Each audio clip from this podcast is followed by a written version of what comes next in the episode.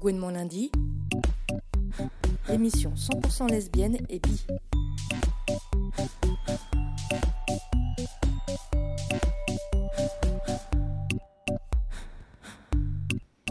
Bonjour à toutes et tous, vous êtes bien à l'écoute de Gouinement lundi sur Fréquence Paris Pluriel comme tous les quatrièmes lundis de chaque mois. Vous pouvez bien évidemment nous suivre en direct sur toutes les plateformes de podcast, mais aussi et surtout nous retrouver sur notre tout nouveau site gouinementlundi.fr. Ce soir, on parle des outdoors, de visibilité LGBTI, mais aussi de Mylène Farmer et peut-être même de ce que tu fais en cachette. Avec nous en plateau Océan, comédien, réalisateur et metteur en scène, et qui va arriver sous peu, Elodie Font, animatrice à la radio et autrice, tous deux nominés aux Outdoors, donc la cérémonie de remise de prix de la visibilité LGBTI, organisée par l'AJL, l'association des journalistes LGBT. Nos invités vont également nous parler ce soir de cette visibilité médiatique en tant que personne LGBT, et plus particulièrement de leur coming out. Bonsoir. Bonsoir. Bah, Peut-être on va commencer du coup avec la chronique euh, de la GL en attendant qu'Elodie arrive. Donc on retrouve Rachel euh, pour notre chronique en partenariat avec l'association des journalistes LGBT La. Cette semaine, Rachel, tu reviens sur la deuxième cérémonie des Outdoors évoquée en introduction de l'émission qui récompensait pour la deuxième année euh, euh, des artistes, des journalistes, euh, des personnalités ayant incarné une représentation positive des personnes LGBTI durant l'année écoulée. Alors présentée par la journaliste Marie Laborie et la comédienne et performeuse Rebecca Chaillon, la cérémonie avait lieu à la Maison des Métallos à Paris mardi dernier. Et donc dans la dernière chronique de la JL, on faisait le point sur les nommés remettants et remettantes LBT. Aujourd'hui, Rachel, on veut évidemment savoir si les personnes lesbiennes, bi et trans l'ont emporté. Oui, globalement, les LBT se sont taillés la part du lion, ou de la lionne même, dans le palmarès 2018. Sur 10 prix remis, elles en ont remporté 7, et deux autres outdoors ont été remis à des femmes journalistes. Pardon. Alors dans le détail, la journaliste Elodie Font, que nous avons le plaisir de recevoir, qui est là avec nous en plateau, Bonsoir. euh, donc a reçu le prix du documentaire. Oui, pour deux productions, c'était un peu l'année Elodie Font. Euh, évidemment, la JL a récompensé Coming Guide, formidable récit de son coming out lesbien à elle-même. Vous ne pouvez pas être passé à côté sur Arte Radio. Et puis aussi pour sa série sur la PMA dans Chic Magazine. En cette année, on l'espère, de l'ouverture de la PMA à toutes les femmes, nous ne pouvions évidemment pas passer à côté. Mardi soir, Elodie Font avait un message pour celles et ceux qui s'opposent à cette avancée. J'avais juste envie de leur dire, est-ce que vous avez une idée, ne serait-ce qu'une toute petite idée de ce que l'on traverse, de nos doutes, de nos espoirs? Est-ce que vous avez une idée du nombre de questions qu'on se pose à la seconde, de l'attente? Ah, l'attente dans la PMA, la solitude, les noms de gynéco qu'on se refile sous le manteau, les incompréhensions aussi entre nous dans les couples, de la sensation de devoir se justifier en permanence. Mais de quoi en fait? Juste d'avoir envie d'un enfant et en plus d'avoir envie qu'il y ait une femme dans notre lit. Et vous savez, en fait, la pression, on se la met bien assez toute seule. Donc ce serait chouette que vous nous aidiez, vous les politiques, puisqu'il y a eu des politiques qui se sont succédés ici, que vous nous aidiez et que la PMA, enfin, puisse être un droit aussi pour les femmes euh, homosexuelles en France et euh, pour euh, les femmes célibataires. Et Rachel, donc il y a eu un autre moment PMA avec Camille Cotin. Oui, l'inoubliable Andrea de 10% remettait le prix de la création artistique. Elle en a profité pour s'excuser à demi-mot mais non sans humour des fréquentations, disons parfois décevantes, de son personnage lesbien. Il semble que les aventures d'Andrea aient accroché aussi les enfants, parce qu'il m'a été rapporté que dans les cours d'école, les CM2 débriefaient euh, le jeudi matin, parce que c'est diffusé le mercredi, et disaient qu'ils étaient vraiment mais trop dégoûtés qu'elle se tape n'importe qui, alors, alors que la belle Colette lui proposait de fonder une famille. Donc peut-être qu'Andrea a influencé la jeune génération à militer pour la PMA, et ça c'est bien. Voilà. Alors la JL remettait aussi un prix de l'athlète out de l'année qui est allé à Marinette Pichon, euh, ancienne capitaine de l'équipe de France féminine de football. Emix Cordelia a remporté le outdoor de la chaîne YouTube, autre nouveauté de l'année. Dans la catégorie dessin engagé, c'est Muriel Douru, autrice notamment de Beyond the Lipstick, qui a été récompensée. L'activiste aussi pour les droits des personnes trans, Giovanna Rincon, a elle remporté le outdoor du coup de gueule. Et c'est le journal espagnol El País pour sa vidéo 26 lesbiennes font face à l'occasion de la journée de la visibilité lesbienne qui a été récompensée au titre de la presse étrangère. Alors c'est un peu long, mais il nous paraissait important de citer tous les LBT vainqueurs. Le seul prix remis grâce à un vote du public, celui de la personnalité LGBT de l'année, va à l'acteur trans d'un personnage trans dans Plus belle la vie, Jonas Ben On l'écoute parler de l'importance de ce prix pour les plus jeunes pas encore out ou en questionnement. Il y a quelques années, ado en colère, j'avais chanté Comment changer ce monde qui est imposé depuis bien longtemps, mais comment changer quand on est seul à penser qu'on a besoin d'un changement? Ce soir, adulte apaisé, je suis ému de mon erreur, car grâce à vous, je sais que je ne suis pas le seul, mais surtout, je sais que nous nous battons ensemble pour qu'il n'y ait plus jamais personne qui est de seul, en fait. Donc c'est du coup l'occasion de revenir sur l'intérêt de cette cérémonie. Oui, l'angle de la JL dans les luttes LGBT et queer, c'est la visibilité, c'est la représentation. Et on comprend évidemment celles et ceux qui se posent la question de l'intérêt d'une telle soirée festive dans un contexte pas forcément évident. Heureusement, si on en croit l'affluence, on convainc de plus en plus de monde, y compris la militante et critique d'art Elisabeth Lebovici, remettante mardi soir les prix, les choses comme ça, je trouve ça bon, euh, sympathique, mais c'est tout. Mais finalement, je pense que c'est très important. Parce que tout d'un coup, il y a une communauté qui se retrouve, qui est là, qui rigole ensemble, dont on s'aperçoit qu'on a, a des coups de gueule ou des plaisirs qui peuvent être partagés. Et puis surtout, on, on, reconnaît quand même les médias qui font des efforts. Une fois de plus, pour nous, c'est ce que j'ai essayé de dire, c'est-à-dire pourquoi est-ce que on est toujours en train de parler de nous, de l'extérieur, et on nous dit, on nous montre jamais qu'on est à l'intérieur de ce public. donc voilà, c'est cette distinction qui est donnée à nous, personnes LGBTQI, qui sommes à l'intérieur d'un public. Alors bilan plutôt positif donc Rachel pour cette deuxième édition? Oui bien sûr évidemment on va débriefer en détail mais les retours qu'on a sont souvent très positifs. Je crois que toutes les personnes présentes euh, ont passé une bonne soirée, une agréable soirée mardi soir, euh, une soirée drôle, très émouvante, très politique. On n'a évidemment pas pu tout passer, mais les discours du BAM ou plus étonnants de Jacques Toubon, le défenseur des droits, ont marqué la soirée. À la JL, je vous avoue qu'on n'est pas encore tout à fait redescendu de notre nuage. Et donc, on peut euh, revoir euh, la soirée en intégralité sur la page Facebook de la JL. Alors avant de reprendre, euh, Océan, Elodie, encore merci d'être avec nous ce soir. On avait une petite question euh, pour ouvrir un peu euh, les discussions. vous évoquez tous les deux un peu le manque de rôle modèle, de représentation un peu dans les productions artistiques bah, de personnes LGBT. Vous êtes donc tous les deux visibles aujourd'hui, chacun à votre manière. Est-ce que vous êtes devenus ces rôles modèles qui nous manquent et qui nous manquaient tant? Je vais te laisser commencer, Océan. euh, bah, c'est sûr que bah, oui, sans doute, oui, un, petit peu en tout cas. Euh, moi, je pense que, en tout cas, mon premier spectacle, La lesbienne invisible, a beaucoup aidé. Euh, voilà, à faire parler des lesbiennes et à donner une visibilité aux lesbiennes. Et, j'ai eu beaucoup de retours. J'ai joué pendant 4 ans et demi et de, voilà, de gens qui m'ont dit que ça les avait aidés à, à, faire leur coming out, notamment, ou en tout cas à se sentir mieux dans leur identité lesbienne et même à pouvoir prononcer le mot lesbienne, qui était un mot encore très tabou euh, finalement. Quand j'ai commencé en 2009, je trouve que ça a déjà bien, bien évolué. Et là, je, suis vraiment content de, de, refaire vivre ce spectacle avec euh, Marine Bausson, donc qui le reprend, euh, parce que je pense qu'il est encore Enfin, il a encore tout à fait. Euh. Il, est, ouais, nécessaire. Il est d'époque. Puis on a, on a réécrit. Euh, enfin, j'ai un peu voilà, réécrit la fin du spectacle où on parle justement de la PMA notamment et on, des choses qui n'étaient pas tellement. Euh, à l'époque, voilà, dans, au cœur des sujets. Entre temps, il y a eu le mariage et la déception que la PMA ne passe pas. Donc, je trouvais ça très important de voilà d'en parler, de l'évoquer, de, de, remettre le spectacle au goût du jour. Euh, et puis après, sur euh, la transidentité, bah, c'est un peu pareil. Depuis, On va y revenir voilà, euh, tout à l'heure. Mais, c'est rigolo parce que moi, je l'ai vu, La lesbienne invisible. On était 12 dans la salle. Je pense que c'est. Ah non, c'était toujours complet. C'était impossible que vous étiez 12. Alors là, excuse-moi, ma chérie. mais la, la, la troisième ou quatrième. au moins 50. c'était dans une toute, toute petite salle. J'exagère, mais c'est vrai que c'était vraiment, je pense, je sais pas, la cinquième ou sixième représentation. Et on m'avait offert ça un petit peu avec des étoiles, genre est-ce que tu vas comprendre le, message qui t'est envoyé Et j'avais trouvé ça très très drôle. Et effectivement je m'étais euh, beaucoup reconnue dans, ce spectacle. Et, euh, ça m'avait fait euh, beaucoup beaucoup de bien. Donc du coup je, suis tes aventures depuis et je suis très contente d'être à côté de toi. moi, est-ce que à mon tour je peux je peux renvoyer cette image-là? Je pense pas, pas encore, parce que moi, je fais, je fais des documentaires qui sont euh, pas encore euh, très grand public.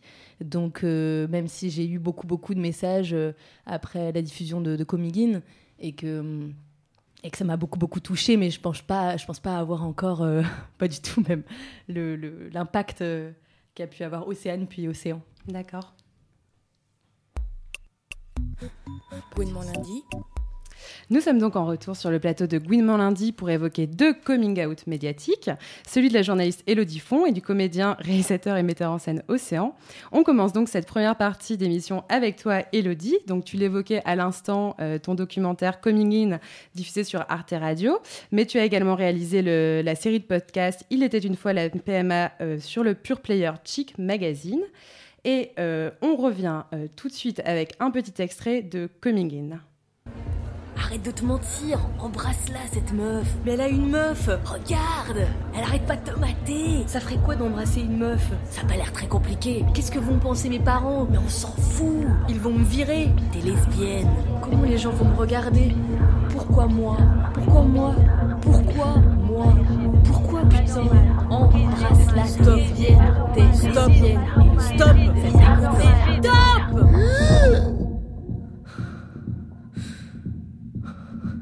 Ok. T'as gagné. Vous avez tous gagné. Je vais essayer. Je vais l'embrasser. Enfin, si elle veut bien. Elle a bien voulu. Elle a mis ses mains sur mes yeux et elle a caressé mes lèvres.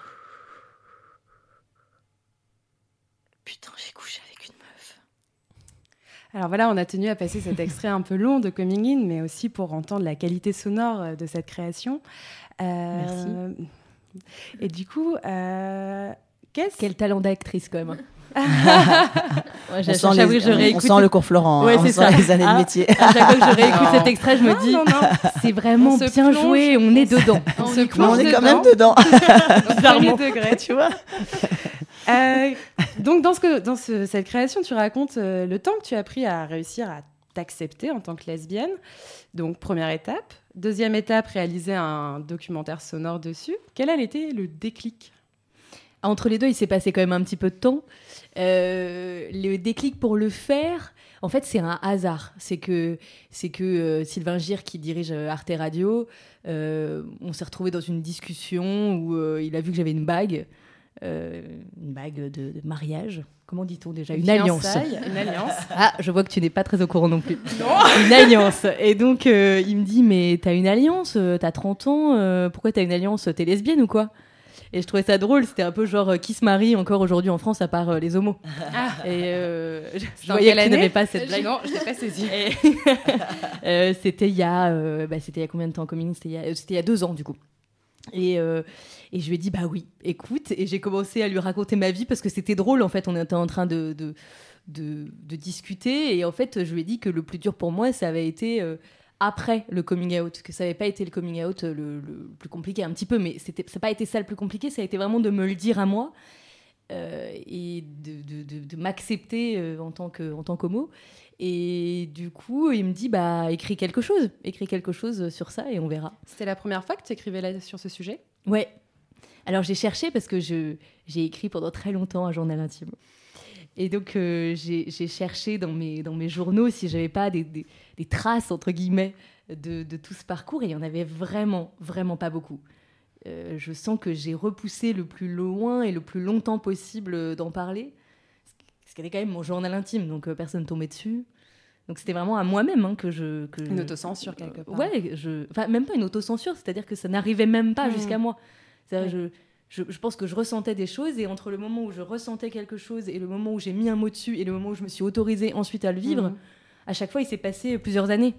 Euh, je veux dire, le j'ai pas le souvenir d'avoir entendu le mot lesbienne, par exemple, euh, ou en tout cas d'avoir même compris que l'homosexualité existait avant mes 17, 18, 19 ans. Euh, J'étais au lycée dans un, dans un tout petit département. Et vraiment, alors je pense que ça a changé depuis, hein, mais je n'ai pas le souvenir d'avoir entendu mmh. parler de l'homosexualité. Donc euh, voilà, le temps aussi que, que ça arrive quand on n'est pas. Euh, dans des milieux qui favorisent. Ouais, dans des milieux qui favorisent aussi, exactement, la prise de conscience. Donc à chaque fois, ça m'a pris quelques années, ouais. Et à partir du moment donc où cette collaboration commence euh, avec Arte Radio via euh, Sylvain Gire, euh, est-ce que tu as été beaucoup accompagné dans l'écriture? Est-ce que tu as eu beaucoup de bien- bienveillance? On, on touche quand même à des sujets qui sont très intimes. Les personnes ne sont pas forcément toujours à droite dans leur manière d'aborder ces sujets lorsqu'elles sont hétéros et ou cis. Comment s'est passée cette, cette collaboration? Très bien parce que j'ai écrit ce texte, je me suis mis la pression toute seule. Euh, et quand je leur ai envoyé, il m'a dit euh, Bah, j'ai pleuré, euh, ok, on y va. Et donc, à aucun moment il y a eu de censure. C'est moi qui ai retouché un peu le texte entre temps parce que c'était un peu long. je voulais que ce soit un petit peu plus court. je sais pas, j'ai dû en enlever euh, 10%, mais c'est moi toute seule quoi, qui en ai enlevé 10% parce que je me disais, tiens, en fait, finalement, ça, on, Ouais. on s'en fiche, ça n'a pas du tout d'intérêt. J'en avais fait un peu des caisses euh, sur ma première copine, Enfin, sur ma première rupture surtout, C'est normal. qui n'intéressait que moi finalement, qui n'avait rien à voir avec le processus. euh, et je me suis dit, bon, faut quand même pas que ça fasse euh, règlement de compte. Et du coup, c'est un récit qui est donc très très intime, mais qui a bénéficié d'un de beaux relais médiatiques. On en a beaucoup entendu parler. Euh, comment est-ce que tu expliques cela, qui a eu tant de relais Si tu as une piste d'explication, euh, on Alors moi, je m'y attendais pas du tout. Je m'y attendais pas du tout.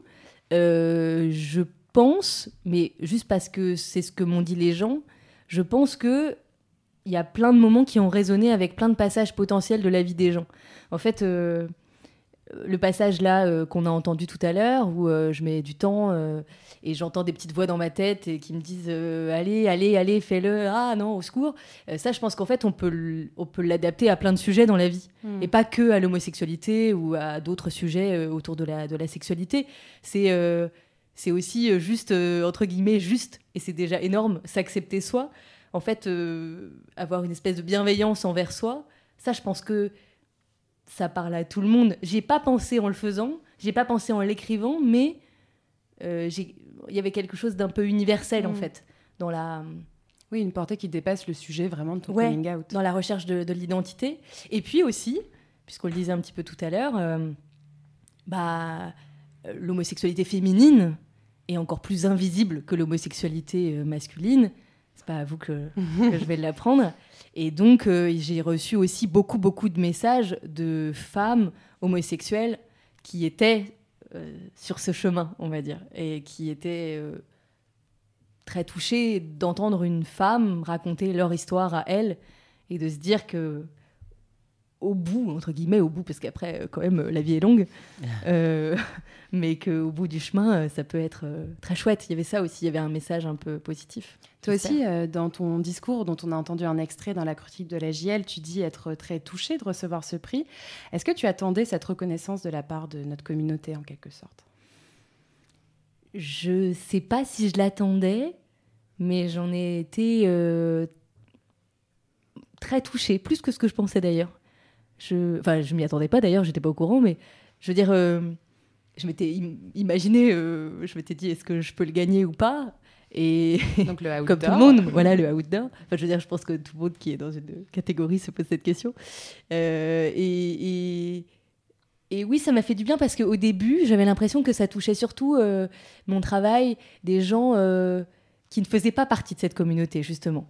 Soit qui n'étaient pas du tout militants, soit euh, qui, euh, euh, qui étaient euh, ouais, un petit peu en marge de cette, de cette communauté et qui se reconnaissaient quelque part. Parce que, par exemple, à un moment du documentaire, je dis que je n'aime pas justement le mot lesbienne. que. euh, Eh ben, bravo euh, que, en tout cas, aujourd'hui, je, je m'en fous complètement, hein, honnêtement. Mais que pendant un temps, euh, j'avais du mal à me reconnaître dans ce mot et dans euh, les clichés qu'il véhiculait, en fait, ce mot-là. Et donc, euh, j'ai eu beaucoup de mal à, à- aussi accepter que j'étais homo parce que j'avais du mal à, à- je sais pas, à avoir une, à me sentir bien dans ces références-là. Et donc, euh, mon documentaire, je sais qu'il y a plusieurs personnes qui m'ont dit Ah, j'ai tellement ressenti ça aussi.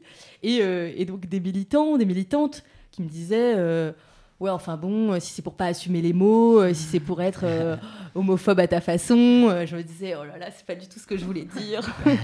et donc, oui, je suis très touchée que d'avoir cette reconnaissance-là par, euh, par, une, par la communauté LGBT, euh, I, euh, plus, plus, plus. Mais du coup, aussi, dans tes sons, là, euh, Coming In, il y a aussi euh, les sons sur, sur Chick Magazine, donc il était une fois à la PMA, tu parles beaucoup de PMA. Justement, est-ce que tu peux nous dire quelques mots de, de ton engagement là-dessus, en ce moment, peut-être?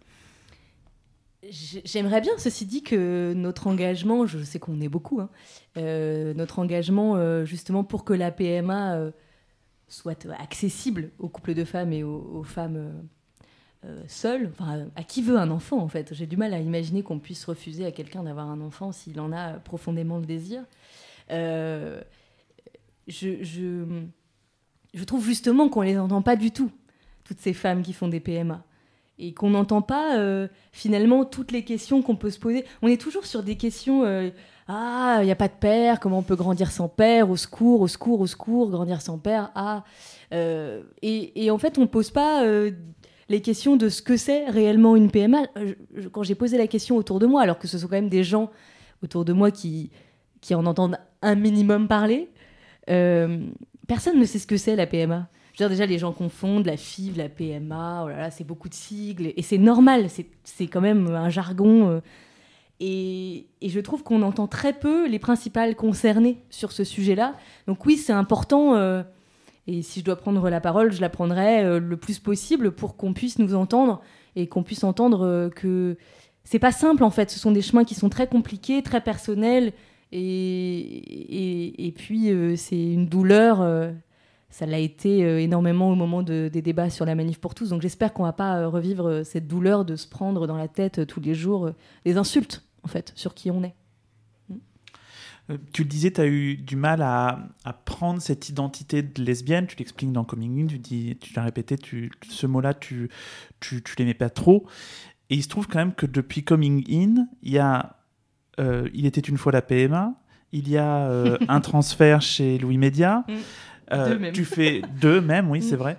Euh, dans euh, Because the Night, il y avait plein de références au fait que c'était très inclusif comme émission. On a l'impression que tu as pris les sujets, ces sujets-là à bras le corps. Tu l'as ressenti comme ça, comme un tournant, justement Ouais, un, déclic. C'est vrai, c'est vrai. Un tournant. J'en avais jamais parlé avant. Enfin, j'ai présenté la matinale du Move et la matinale de, de Nova et je pense que. Enfin, je, ne l'exprimais pas comme ça, mais euh, j'étais déjà quand même euh, assez gay-friendly, évidemment. Mais entre euh, ne pas le dire et enfin juste par omission et être un peu plus active, c'est une différence. Là, oui, oui, oui, là, c'est ça. Je, je, suis beaucoup plus active depuis un an. Et ça s'est pas fait. Peut-être que quand je regarderai ma vie dans dix ans, je pourrais dire ah, à ce moment-là, il s'est passé ça, mais ça s'est pas fait en y réfléchissant vraiment.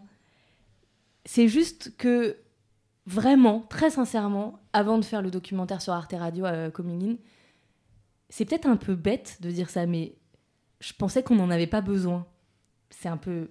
J'ai un peu honte de dire ça parce que je me suis rendu compte que pas du tout, mais je pensais en tout cas que j'étais peut-être un peu à côté de la plaque. Vous voyez, voilà, il y avait eu La lesbienne invisible, euh, c'était 2009, La lesbienne invisible? Ouais, de 2009 à 2014, ouais. Donc, euh, voilà, il y avait déjà eu plein de choses. J'avais l'impression que ça avait déjà beaucoup avancé. Je me disais, est-ce que vraiment on a besoin de ça? Et en fait, de recevoir tous ces messages comme j'en avais jamais reçu, en fait. J'en, avais reçu euh, justement quand j'étais sur des antennes plus classiques, euh, mais jamais autant. Et, là, je me suis dit, en fait, tu peux pas juste faire semblant, tu peux pas juste être là euh, à te dire, ah bah c'est super, j'ai reçu des, des, centaines et des centaines de messages qui m'ont fait pleurer et rien en faire. Et du coup, effectivement, je, je pense qu'à ce moment-là, euh, en, plus avec le débat sur la PMA, finalement, où là, je me sens, je, je peux pas, je peux pas ne plus m'engager. Et je me suis dit, tu as un micro, tu as un stylo, c'est, c'est aussi. Je sais qu'il y a plein de journalistes qui seraient pas du tout d'accord avec moi, mais là, je me suis dit, bah, c'est, oui, c'est important que tu le fasses. Mais c'est pas un peu ça aussi être rôle modèle finalement? Comme on disait au début de l'émission? je sais pas, je. Moi, je te trouve vachement rôle modèle. Hein. Alors là, franchement, je sais pas pourquoi tu dis non. je sais pas, euh, non, enfin, parce que, parce que je sais pas, pour moi, rôle modèle, c'est beaucoup plus. Euh, je te dis, il y, a vraiment une idée de toucher plus de gens. Quand je remplirai des zéniths, euh, on en reparlera. N'importe quoi. Bah attends, et, Arte, tout ça, c'est pas rien. Mais du coup, peut-être c'est quoi tes futurs projets là? Si c'est pas le Zénith, qu'est-ce que qu'est-ce que c'est Alors là, je, du coup, pour continuer, euh, là, j'ai j'ai envie de faire plein de choses sur le don et les origines. D'accord. La meuf qui, qui continue quand qui, même. ce qui était l'objet de ton deuxième transfert, justement. Oui, parce que je trouve ça passionnant, euh, que je trouve que ça pose réellement plein de questions de, de la, la PMA. Réellement, je trouve ça très intéressant de, de réfléchir aux origines, euh, à ce que ça veut dire le don, à ce que ça veut dire donner, à ce que ça veut dire donner quand on sait potentiellement qu'un un enfant peut, 18 ans plus tard, venir taper à votre porte, puisque ça existe déjà dans plein de pays. Ça s'appelle le don ouvert. Euh, et ça, ça m'intéresse beaucoup. Et puis, euh, continuer sur la PMA, mais j'ai l'impression d'avoir dit beaucoup dans ce documentaire. Alors, on, me dit, euh, est-ce que tu veux faire quelque chose de plus sur la PMA Mais pour l'instant, j'ai pas trouvé le, le- le projet qui où je me dis ah ouais tiens là je pourrais apporter peut-être quelque chose en plus. Bon bah, merci beaucoup en tout cas. Merci. Du coup, on peut retrouver euh, toutes tes créations sur Chic Magazine, Arte Radio, Transfert, Louis Ouais, Média. tout ça quoi. Ouais, Arte Radio, Miko the Night. euh, Voilà. euh, C'est- la fille bon, qui se vend extrêmement bien. On mettra Allez, me suivez-moi sur Twitter, comme ça vous saurez tout. donc et at Elodie Font. euh, le fond. Je sais pas pourquoi, à un moment, quand j'ai mis mon compte Twitter, j'ai cru que c'était malin de, de raccourcir. Bon bah merci beaucoup en tout cas. Euh, bonne continuation. On écoute euh, maintenant euh, un peu de musique avec la rappeuse montréalaise Donzel et son titre Jalousie, un hymne au sisterhood dans la plus pure tradition du party rap trilingue Pussycore Kitsch Pop.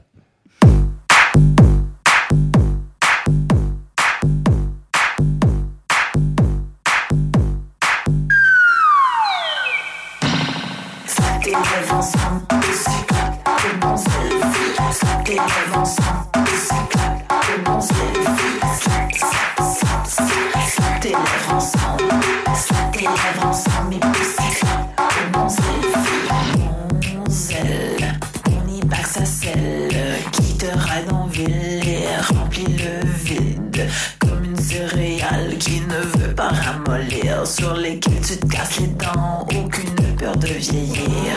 Au bout d'une ruelle, tu vois ce pain les ombres, une menace menstruelle qui s'est fait limer les ongles.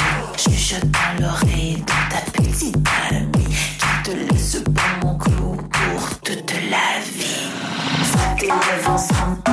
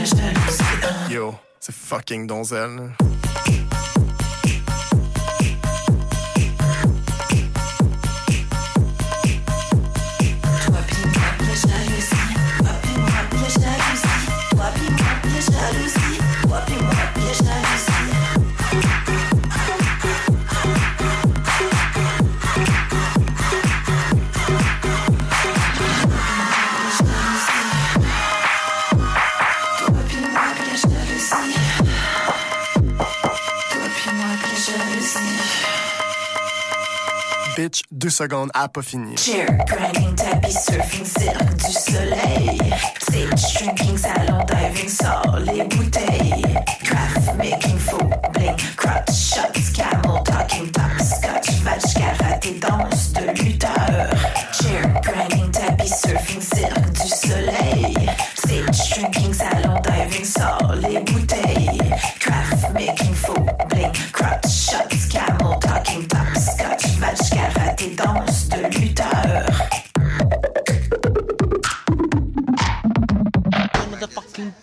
got the fucking best of the world. Gouinement lundi.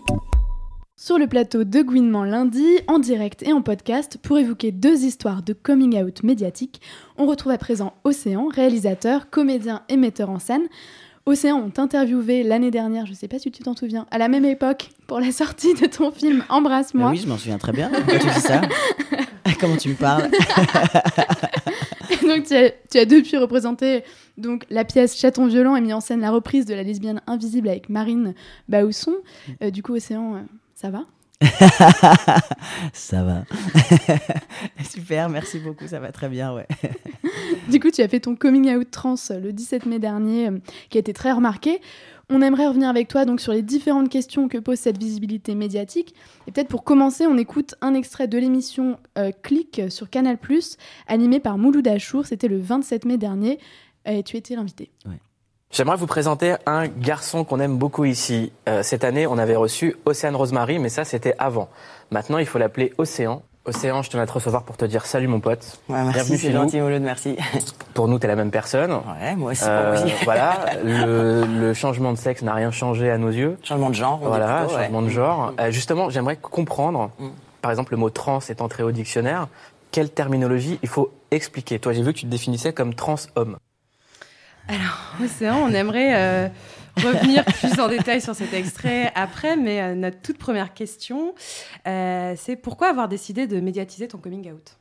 Pas déjà parce que j'avais pas le choix, parce que je commençais à quand même pas mal changer et avoir une voix très chelou, donc il était temps d'en parler. Non, non, je rigole. De toute façon, j'avais pas le choix parce que je suis Personnalité Ah, publique. Voilà, c'est ça.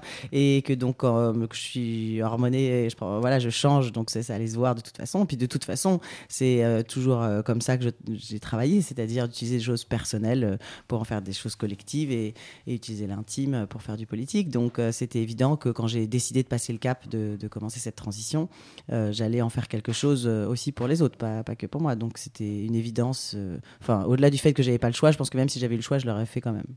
On a choisi cet extrait parce qu'il nous semble assez représentatif du traitement médiatique, euh, parfois problématique sur les questions trans. Euh, on a bien sûr regardé d'autres séquences euh, dans lesquelles tu apparais. Euh, voilà, en fait, voilà quelques petites choses euh, qu'on a remarquées et on voulait savoir euh, à quel point c'était facile de dealer avec ça, étant donné que effectivement tu es une personne publique, donc tu pouvais pas trop l'éviter, ou si quand même malgré tout c'est un peu un problème. Et donc comment est-ce que tu l'as vécu? Donc par exemple sur beaucoup de plateaux, le bandeau c'est Océane devient Ouais. océan, donc utilisation du dead name, erreur sur la terminologie, la Mouloud Achour, avec toute la bonne Ah volonté ouais, du monde, nous dit changement de sexe, tu le corriges avec changement de genre. Il utilise avec force et conviction le terme trans-homme, alors que le terme le plus usité est tout de même homme trans ou mec Ouais. trans. Euh, et euh, dans, mais pareillement, c'était peut-être euh, inévitable. On passe beaucoup d'images de toi d'avant, entre guillemets. Donc voilà, toujours avec ce truc un peu peut-être sensationnel, de faire ce plan sur toi avant et après un plan très resserré sur toi en plateau. Voilà, comment est-ce que tu as vécu tout ça? Bah, disons que c'était. euh, dans mon cas, c'est particulier parce que je peux même pas. Moi, personnellement, je n'emploie pas le terme dead name dans le sens où, à partir du moment où j'ai existé publiquement euh, comme Océane Rosemary, ça n'aurait aucun sens d'interdire aux gens d'utiliser ce mot. Donc, je suis assez cool. euh, Enfin, je suis très cool là-dessus. Et en plus, pour moi, c'est pas. Enfin, le, mot dead, euh, même si c'est pour parler du name, ne me convient pas puisque je considère que ma transition est, un- est un- est une évolution, un continuum, un, un chemin qui, qui n'a pas, qui n'a pas de rupture, mais juste qui est juste une évolution, une suite. Donc, euh, donc je suis pas, même si certains, euh, certaines personnes trans ont, vraiment euh, une nécessité d'avoir euh, voilà cette rupture et de pas être nommées par leur, leur ancien prénom, ce n'est pas mon cas. Et donc je ne parle que pour moi évidemment.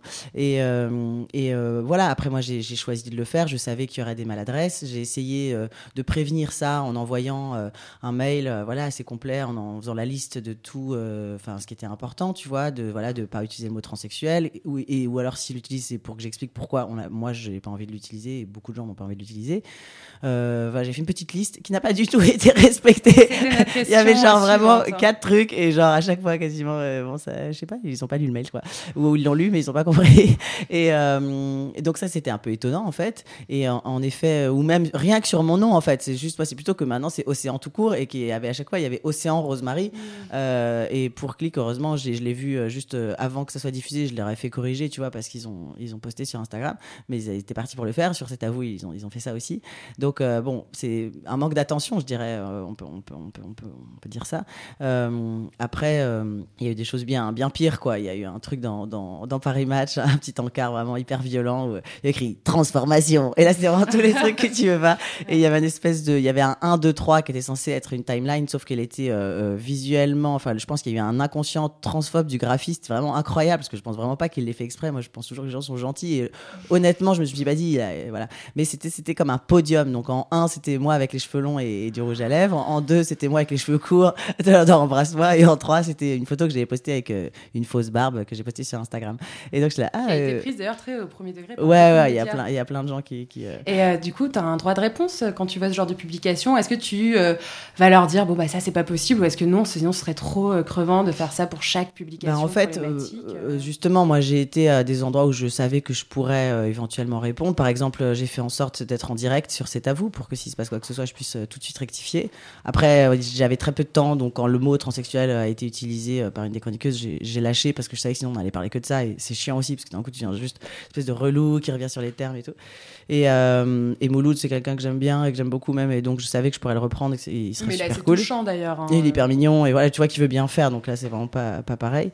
Et puis après j'ai un peu choisi voilà les, les médias euh, où j'allais euh, m'exprimer, j'ai refusé des, des choses aussi, Euh, mais euh, en tout cas on sent qu'il y a une volonté de bien faire et une maladresse énorme encore, et puis en effet un, un manque de connaissances en fait de comment parler Mm. des personnes trans, alors que il y a vraiment des, des outils qui ont été fournis, Un kit de la un JL. kit de la JL, il y a d'autres assos avant ça, au trans ça qui avaient fait aussi des kits comme ça, et on voit que vraiment c'est pas c'est pas ça qui les intéresse quoi donc euh, après je pense, je pense que c'est quand même important de faire de la pédagogie et justement d'y aller d'expliquer calmement de dire les choses parce que sinon sinon on reste qu'entre nous et dans ce cas-là euh, bah eux ils vont continuer à faire de la merde et donc il faut il faut le faire il faut faire ce lien Mais du coup, euh, ressortir un peu de ce bain médiatique, le sentiment est plutôt pas trop mauvais. Bah, disons que moi, tu sais, il suffit que je reçoive un message d'un mec de 15 ans qui me dit grâce à toi, j'ai pu parler avec, à ma mère. Mais je suis tellement heureux, quoi. Enfin, je veux dire, c'est c'est vraiment pour ça que je le fais. Parce que moi, j'ai rien, j'ai rien à vendre, là. J'ai rien à gagner, qu'ils ont rien à foutre et faire des télés. Enfin, je le fais pour euh, tous les gens, pour qui c'est vraiment chaud. Moi, c'est cool. Moi, ma transition, elle se passe hyper bien. Et à chaque fois, quand on me dit, tu sais, je reçois des messages, genre, quel courage et tout, je suis là, non, mais attends, j'ai le coming out le plus cool de l'histoire du monde. C'est-à-dire que moi, j'ai reçu, genre, des milliers de messages d'encouragement, d'amour et tout. Alors, où il y a aussi beaucoup de projections et des choses dans lesquelles je ne me retrouve pas forcément, parce qu'il y a aussi du, du fantasme, on va dire, mais enfin du fantasme au sens de ce que les gens imaginent ce que c'est que transitionner, qui est pas du tout ce que moi je vis, mais malgré tout, je reçois tellement d'amour et de choses bienveillantes que je trouve que c'est la moindre des choses de après aller, euh, bah oui, me cogner, euh, voilà, des émissions, des journalistes pas très adroits, euh, mais pour que des, pour que ça rentre dans, dans les dans les foyers et que ça soit, que ça devienne un sujet bien plus euh, banal et connu, puisque là il y a encore une méconnaissance et donc il faut évidemment faire de la pédagogie. Et avant de faire une petite pause musicale, on se demandait en préparant cette émission si tu arrivais encore de, à parler autant que tu le souhaitais de tes actualités par ailleurs, enfin de metteur en scène, de, euh, de réalisateur, de comédien, ou si du coup cette question était peut-être un peu omniprésente maintenant dans tes, euh, dans Bah, tes interviews avec les médias. Là, ça va parce que j'ai pas, enfin, j'ai l'actu que j'ai, c'est des choses qui sont en cours. Donc oui, j'ai demandé explicitement dans ces émissions, par exemple, parce qu'ils disent qu'il y avait une reprise de la lesbienne invisible, parce que c'était important et que Chaton violent, je vais le jouer à Avignon. Mais voilà, c'était des infos euh, très faciles, euh, voilà, à faire passer et donc euh, qui, qui ont été. euh, Évidemment, on n'a pas parlé de ça, mais c'est pas de l'actu comme si genre je venais de faire un nouveau spectacle ou voilà.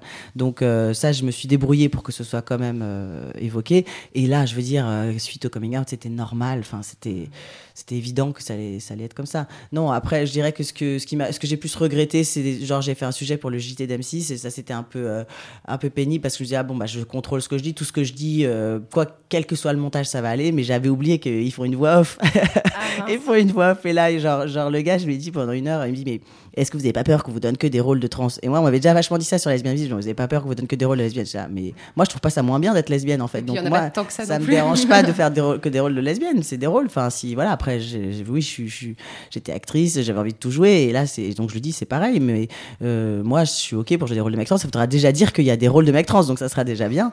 Et après, évidemment que en tant qu'acteur, j'aimerais pouvoir euh, tout jouer, mais euh, mais vraiment c'est cool. Et là, genre, ils ont pas du tout monté une seconde de, ce moment. Il y a la voix qui dit à la fin, genre, son seul rêve, jouer des rôles d'hommes. Et tu sais, genre déjà jouer des rôles d'hommes, t'es là. Bah, donc c'est déjà l'inconscient de dire, homme égale 6, tu vois. C'est-à-dire que, mais pareil, tu vois bien qu'ils s'en rendent pas compte, mais c'est comment il faut scénariser le truc, tu vois. Et moi, j'ai déjà, j'ai quoi? Mais ça va pas, j'ai jamais dit ça.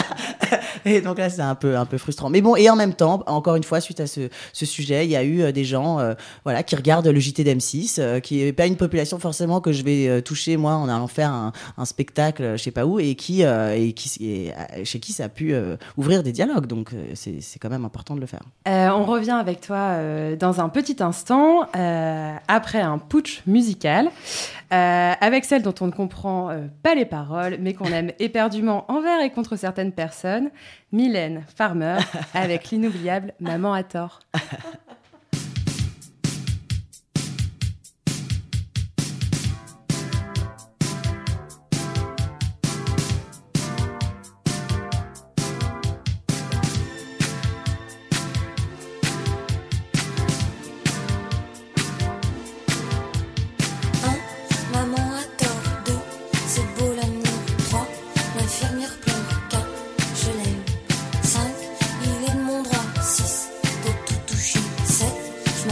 m'arrête pas là, huit, je m'amuse.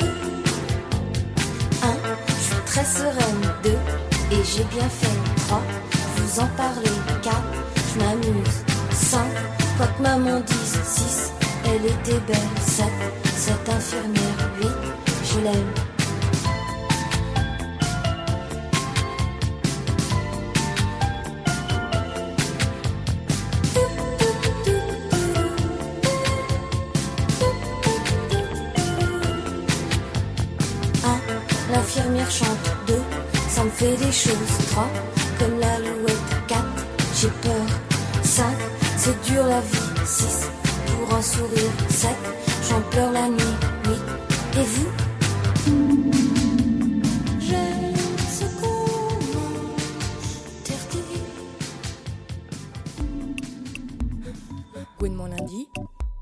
On est de retour sur le plateau de Gwyn mon lundi avec Océan, comédien, réalisateur et metteur en scène.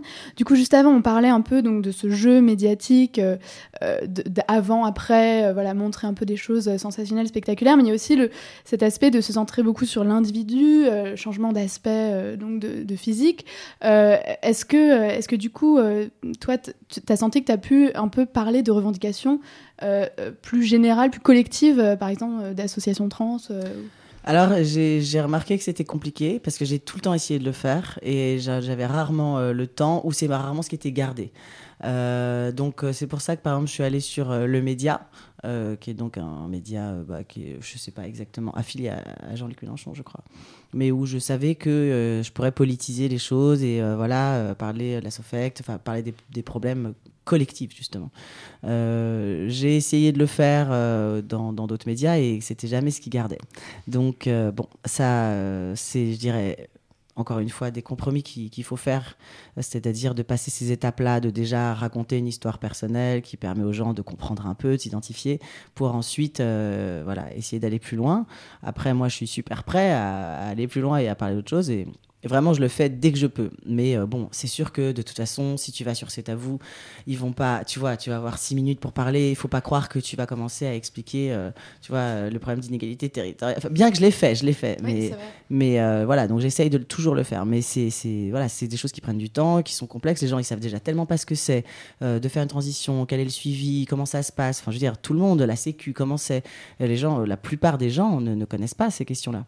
Donc, pour commencer à expliquer qu'il y a des problèmes, des des machins, faut déjà qu'ils sachent comment ça fonctionne. Donc, tu es obligé de, de partir du B à bas, en fait, à chaque fois. C'est ça, c'est ça qui, je pense, qui doit être frustrant pour les gens qui, qui, les trans, qui militent depuis longtemps. C'est de voir, peut-être là, je sais pas, il faudrait que j'en parle avec eux, qu'on on, repart à zéro à chaque fois, quoi. Donc, euh, ça, doit être vraiment très, très énervant. Et en même temps, moi, je me retrouve dans un, pris dans un étau où j'ai pas vraiment le choix que de le faire. Donc, euh, j'espère bien qu'on on pourra aller plus loin, mais euh, du coup, justement, donc, est-ce que tu as parlé un peu avec des, de- des militants d'assaut euh, Ah oui, oui, moi j'ai ouais, appelé à outrance. euh, Je voulais absolument être raccord avec eux parce que je, je savais que voilà, qu'ils sont super, qu'ils sont vraiment, ils aident vraiment beaucoup de gens et, puis ils sont affiliés à rien, donc ils sont super euh, indépendants, tu vois. Donc je voulais être très au clair sur sur ce que sur leurs priorités et pouvoir être le relais justement euh, médiatique, euh, d'essayer de, de reprendre la parole là-dessus. Et en fait, quand on s'est appelé, on s'est rendu compte que, enfin, j'étais déjà, je savais déjà en fait euh, les choses qui n'allaient pas ou voilà. Mais ils m'ont aidé vachement à, à être très au clair, à pouvoir formuler les choses simplement et à me donner des outils aussi pour voilà pour m'exprimer rapidement sur certains sujets. Donc pour moi, c'est très important d'être toujours connecté aux militants, à la communauté, parce que bah, parce que c'est grâce à eux que moi je peux faire ça aussi simplement. C'est tous les gens qui se sont battus avant moi que pour moi ça peut être aussi simple et que dans deux secondes j'ai le numéro euh, du psy super cool, de l'endocrino super cool, des gens qui vont pas me juger. Euh, Demain, euh, je sais pas si j'ai besoin d'aller voir une gynéco par exemple, que je changer de gynéco parce que bah en fait faut quand même aller chez le gynéco et que d'un coup peut-être moi ma gynéco bourge dans le sixième, elle va elle va faire une drôle de tête quand je vais arriver avec tu vois mon début de, barbe quoi tu vois. Donc bon bah c'est grâce à, à tous les gens qui se sont battus avant moi donc c'est super important d'être d'être connecté quoi. Et peut-être, est-ce que, euh, est-ce que tu t'es posé, toi, par exemple, la question de, ta légitimité euh, euh, par rapport au fait que, vu que tu bénéficies de, ce, cette couverture, enfin, de, cette figure, le fait que tu sois une figure médiatique publique, peut-être par rapport à des assos qui, qui peinent à se faire entendre depuis des années dans les médias, est-ce que tu t'es demandé ça Bah, je peux pas me poser la question de ma légitimité puisque moi je fais ma vie, euh, voilà, Oui, je transitionne, on me, de- on me demande de venir en parler euh, et je sais que pour eux c'est tout bénef parce que tout d'un coup euh, ça remet ces questions-là au cœur d'une actu qui peut-être sinon serait encore une fois passée sous silence. Donc j'ai plutôt l'impression qu'on travaille, on est complémentaires et que, et que eux, j'espère en tout cas, le, le voient comme ça aussi, je, je pense.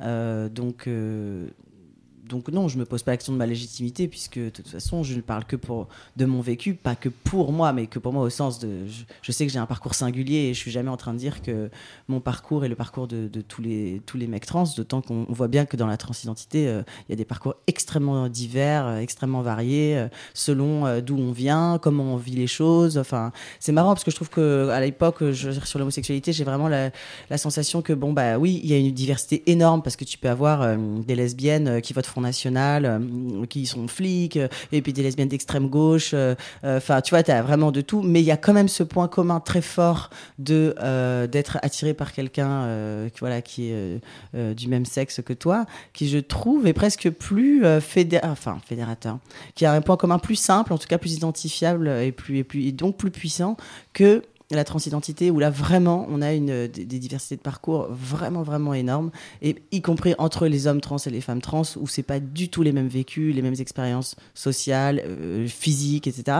donc euh, c'est compliqué de, de parler d'une communauté homogène en fait Océan, on a parlé de tes passages dans les médias mainstream. Néanmoins, le coming out en lui-même, c'était chez Committed, donc Ouais. un média de la communauté, militant, avec une très longue et passionnante interview avec Anne-Laure Pinault. Est-ce que c'était important de partir de là? Très important. C'était vraiment. euh, J'aurais pu le faire vraiment, honnêtement, je pense où je, où je veux, où je, je voulais. J'aurais pu appeler Le Monde, j'aurais pu appeler Libé. euh, euh, bah, la preuve, ils ont repris le truc après. Je le savais. Mais pour moi, c'était important de parler à ma communauté. Et ma communauté, c'est mon public, c'est les lesbiennes qui m'ont suivi, qui m'ont soutenu, qui ont toujours été là, qui ont été voir mon film, qui ont été voir mon spectacle. Et c'était à elles que je voulais parler. Et le, reste du monde, c'était secondaire, ça viendrait après. Mais vraiment, euh, après voilà. Donc c'est vrai qu'on n'a pas parlé de ça parce que oui, j'ai fait plein d'émissions et tout ça, mais je ne savais pas que ça prendrait une telle ampleur. Je pensais pas qu'en une journée, j'aurais euh, 30 invitations dans des médias. Tu vois, et vraiment, moi, c'était un choix, c'était d'aller dans le média LGBT qui, en tout cas, me ressemble. Et en effet, euh, Committed, qui était un média jeune, mais où je connaissais déjà des journalistes comme Anne-Laure, comme Maëlle Lecor, qui sont des gens que je respecte énormément, que j'aime beaucoup et, dont je salue le, travail. Je savais que c'était là que je voulais le faire parce que moi, c'était, je voulais parler à ma communauté. Après, euh, le reste, je le fais, mais euh, encore une fois, c'était, c'était pas eux ma cible. Et quand, et tout, toute la vidéo que j'ai faite, c'était, c'était aux lesbiennes que je pensais, c'était elles, c'est parce que j'avais peur aussi qu'elles se sentent abandonnées ou trahies. Et je voulais vraiment, ça me tenait à cœur qu'elles comprennent que je serais toujours là, que je serais toujours aussi féministe. Même, même franchement, je vous dire la vérité, je me sens plus féministe en ce moment parce qu'en en fait, il y a des trucs qui me choquent que je voyais peut-être même pas avant. Tu sais, du genre, genre imagine là, quelqu'un rentre dans la pièce et il nous genre au masculin pluriel.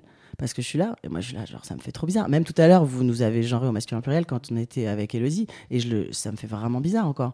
Parce que je me dis, mais non, mais à nous deux, il y a plus de meufs. et euh, en fait, le féminin devrait toujours l'emporter, c'est juste il y a plus de féminin, tu vois. Genre, mais même moi, une autre meuf, pour moi, il y a plus de féminin que de masculin, tu vois. Bon, après, je sais que tous les trans diraient pas ça, mais moi, c'est comme ça que je le vis, et donc ça me choque d'autant plus ce genre de truc. Ça me fait, ça me met mal à l'aise presque, tu vois. Alors qu'avant, bah, je, bah, je le vivais pas, donc je pouvais pas, euh, tu vois. Et donc, euh, voilà, moi, ce qui était important, c'est que, que les lesbiennes comprennent que bah, c'était mon chemin personnel, que j'avais besoin de faire ça, que j'avais envie de faire ça, mais que euh, j'étais toujours autant euh, à fond avec elles, qu'il y a un, un endroit de moi où je serais toujours euh, une grosse gouine. et, que, et voilà, en plus, moi, j'ai toujours été avec des femmes lesbiennes, donc enfin, c'est c'est un peu chelou aussi pour moi, tu vois, je sais pas trop comment ça va se passer maintenant. Et, et donc, voilà, donc c'était vraiment à elle que je, que je voulais parler en premier, et donc j'ai choisi Comité pour ça. Eh bien, merci beaucoup, Océan, euh, d'être venu ici sur le plateau de Gouinement lundi. Donc, on pourra te retrouver cet été à Avignon avec ton spectacle Chaton Violent. Ouais. Donc, du vendredi 6 juillet au lundi 16 juillet euh, au théâtre des Euh, 20, Béliers. jusqu'au 20. je Jusqu'au joue. 20 Ouais. D'accord. Et il y a euh, donc Marine Bausson qui vient jouer la lesbienne invisible le dimanche, donc euh, le 8, 15 et 22, euh, dans le même théâtre. Gouinement lundi. On passe à la chronique littéraire de Mathilde qui nous fait ce soir ses suggestions de livres à emporter dans ses valises pour les vacances. Bonsoir Mathilde. Bonsoir Juliette. Euh, oui, vous vous souvenez peut-être, ou peut-être pas d'ailleurs, que le mois dernier, ici même, euh, j'appelais de mes voeux une grève des hommes dans nos lectures. Donc afin de préparer euh, les mois qui viennent comme il se doit, je voulais ce soir proposer quelques idées lectures afin que chacune puisse trouver autrice à son été. Avant toute chose, euh, avant que j'oublie, tu achètes et tu lis Gros n'est pas un gros mot, écrit par Daria Marx et Eva Pérez Bello de Gras Politique. Après, tu le passes à tes amis, tes sœurs, tes amantes et ta belle-mère, euh, puisque c'est un très très bon livre euh, qui aborde tous les sujets, qu'il s'agisse de grandir, de se soigner, de s'habiller ou d'avoir des enfants quand on est gros ou grosse. Donc tous les aspects de la grossophobie sont abordés, c'est clair, c'est efficace, c'est salutaire et on en a toutes besoin. Alors, pour repasser à la littérature, s'il te faut, pour cet été, de la poésie incandescente à crier dans la rue quand tu es ivre la nuit, tu prends Les Guerrières. En plus, c'est vitique, donc ça fait un télo si tu as prévu un été un peu mondain. Et tu découvriras peut-être, comme moi, toute une érotique des noms de fleurs qui t'étaient jusque-là inconnus. S'il te faut un bon gros classique pour prendre le train, tu choisis Le Puits de Solitude. C'est un pavé et c'est un document d'histoire. L'héroïne est la bouche d'antan comme on l'aime. Option, le lesbianisme est une terrible malédiction qui condamne les pauvres invertis à une vie de solitude et de misère. Mais c'est un roman anglais, donc on rigole un peu, même quand c'est bien tragique.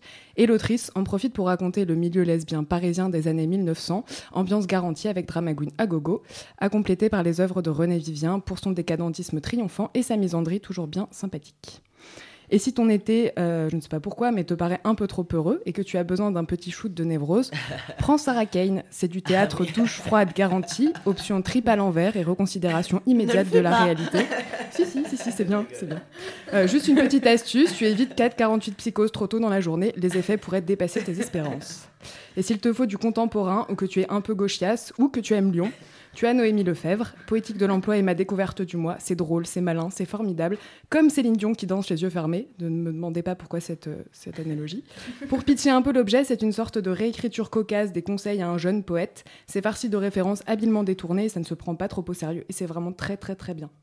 Euh, pour d'autres recommandations plus variées ou plus étayées que les miennes, je te conseille vivement le Tumblr Lecture de femmes, qui est une vraie mine d'or que j'ai découvert récemment. Merci Raphaël. Il propose des critiques précises de livres en tout genre, du roman à la poésie, en passant par la bande dessinée, et te donnera envie de tout quitter pour vivre de livres et d'eau fraîche dans une colonie féministe. Voilà, merci. Merci Mathilde. Vous pourrez retrouver toutes ces références sur notre site lundi. Et pour terminer, un son concocté par notre réalisatrice Isabelle Field, réalisé à l'aérosol lors d'un événement Barbiturix où elle a tendu son micro à des Gwyn pour savoir ce qu'elle faisait en cachette. Et toi? Et toi? Et toi? Et toi Que fais-tu en cachette? J'adore observer mes voisins. Je suis une vraie maquerelle. J'adore, euh, je les regarde le soir quand ils dînent, quand elle fait à manger, euh, je commande si elle le fait bien, si elle le fait pas bien, à quelle heure rentrent et tout ça. Moi, je suis une mère maquerelle, comme aux Antilles. C'est le même principe. Euh, je vais en boîte de nuit lesbienne ou queer sans que mes parents le sachent. Moi, je suis un peu fétichiste des bras. Du coup, ça m'arrive beaucoup de regarder les bras euh, des meufs. Mais genre, euh, je bug un peu dessus et j'adore ça. Enfin, voilà, je sais pas. mais genre, euh, ouais, je sais pas, genre, même quand je suis invitée avec des potes, je regarde les bras. Enfin, je sais pas, j'aime bien les bras. Voilà, je sais pas. C'est un peu en cachette. Je peux manger un fruit en cachette, je peux pi- piquer, genre quand tu sais, dans les magasins, t'arrives comme ça et puis tu prends le petit, tu sais, le raisin qui te fait envie mais que t'as pas envie d'acheter. je le prends comme ça et puis je le mange. Ça, je fais pas mal ça en cachette. Peut-être ne pas être sûr de moi, ça, ça m'arrive en cachette. hein. C'est vraiment le truc. Je vois beaucoup de monde et tout va très bien. Et en cachette, je me sens hyper nulle, hyper pas très forte, mais après, dès que je retrouve du monde, ça revient. Je me goinfre. Euh, J'écoute les voisins baiser. Bah, je me fais plaisir. Je me mets les doigts dans le nez.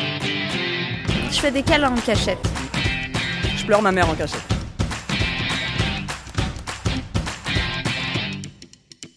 Bah, J'embrasse parfois ma, copine en cachette. C'est plutôt l'instant volé, plus que me cacher. C'est moins agréable euh, quand t'es en, en bande de, euh, d'embrasser ta copine, donc je fais des petits bisous furtifs, comme ça. Pour que ça soit à nous aussi, et pas forcément à tout le monde. Je stalk mon ex, je le fais en cachette, ouais. Bah, je la stalk sur les réseaux sociaux un peu parfois. Je me demande ce qu'elle fait. Et puis j'ai un peu honte, du coup je le dis pas, quoi. Mais euh, je le fais pas hyper régulièrement, mais comme j'assume pas, je le dis pas. Je mange beaucoup en cachette la nuit surtout, euh, des trucs sucrés parce que je prétends avoir une hygiène euh, de vie et une hygiène alimentaire euh, exemplaire. Et, euh, et le soir, je bouffe du caramel beurre salé en, cachette et euh, du Nutella notamment. Voilà. En réalité, bah, je regarde de la pornographie euh, non euh, lesbienne. Euh, et j'en parle pas parce que, bon, déjà, regarder la pornographie, c'est c'est quelque chose qui est, un, enfin, qui est un petit peu tabou chez les filles. Et euh, regarder de la pornographie non lesbienne, c'est carrément euh, bah, jugé anti-féministe, anti. euh, Mais en fait, euh, je le fais parce que ça m'endort. Voilà, ça me, ça m'apaise, euh, ça, me- calme. Cette émission touche à sa fin. Merci à nos deux invités, Elodie Font et Océan. Vous pouvez retrouver les productions d'Elodie sur Chic Magazine, Arte Radio, euh, Louis Média ou encore Transfert.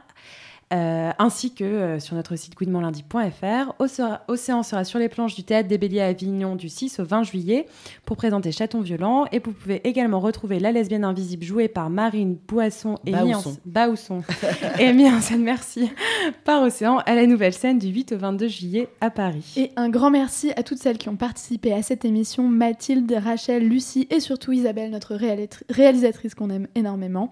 À l'animation, Juliette. Et Lila. Alors vous pouvez retrouver toutes les émissions de Gouinement Lundi sur les plateformes de podcast habituelles ainsi que sur notre site internet gouinementlundi.fr. On se quitte sur Freed from Desire de Gala, hymne contestataire de 2018 s'il en est.